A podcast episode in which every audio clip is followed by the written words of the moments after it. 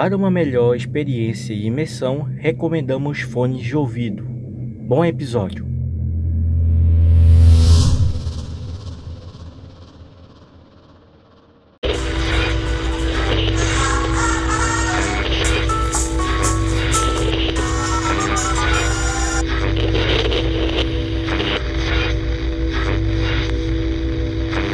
Olá, você está sintonizando no Contador de Lendas. Eu me chamo Eduardo Lobato e vou te contar algumas lendas que estão espalhadas por todas as regiões do Brasil.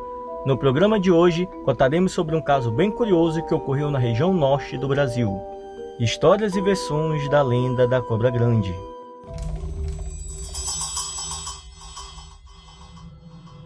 Dependendo da região que está sendo contada, existe uma versão da história da cobra grande, mas a versão mais comum é da Índia da tribo amazônica, que fica grávida da cobra boiuna. Ela dá luz a duas crianças gêmeas, com aparência de cobra.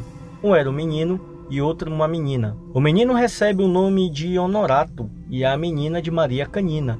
A mãe, assustada com a aparência dos seus filhos, resolve devolvê-lo às crianças para o rio. As crianças tinham diferença de personalidade. O menino era mais bondoso, sempre que tinha oportunidade visitava sua mãe. Já Maria guardava rancor da sua mãe e nunca ia visitá-la.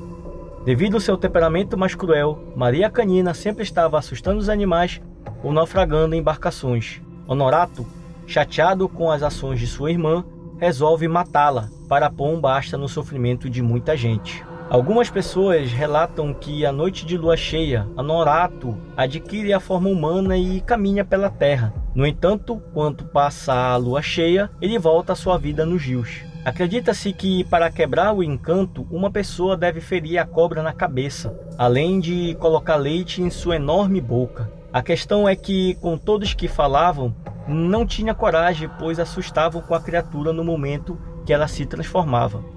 Sem dúvida, ninguém queria enfrentar a cobra grande, até que um dia, um soldado, muito corajoso, o libertou da maldição. Assim, Honorato pode viver na terra como uma pessoa comum e perto de sua família. Em outra versão, uma mulher muito má pertence a uma tribo amazônica, costumava matar e devorar crianças. Indignados, os habitantes da tribo resolvem jogá-lo no rio. Entretanto, ela não morre, pois foi salva por uma espécie de demônio chamado de Anhangá. Por fim, eles se casam e têm um filho, que foi transformado em cobra pelo seu pai, para que assim ele pudesse viver com seus pais no rio. Quando sua mãe morre, a cobra ficou tão oferecida que resolveu viver num estágio de letargia embaixo das cidades grandes. A origem da cobra grande é indígena e provavelmente surgiu na região amazônica. Hoje é uma das lendas mais conhecidas entre os habitantes que vivem nos próximos aos rios, chamados ribeirinhos. Acredita-se que a cobra grande foi responsável por criar pastos dos rios. Isso porque ao se rastejá-la, ela deixa suco gigantesco na terra, que com o tempo se transforma em rios caudosos como o Amazonas. Verdade é que a região existe muitas cobras imensas que medem até 10 metros de comprimento e chegam a pesar mais de 200 quilos.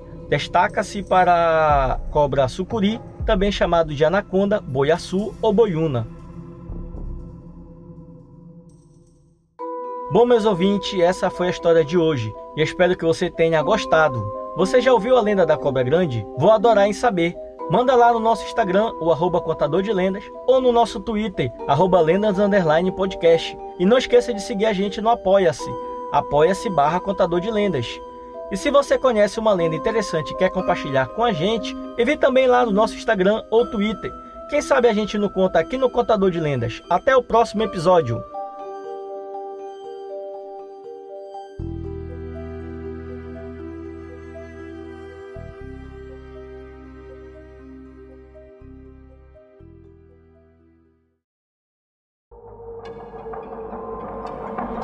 Esse podcast foi um podcast editado pelo encodedprod.com.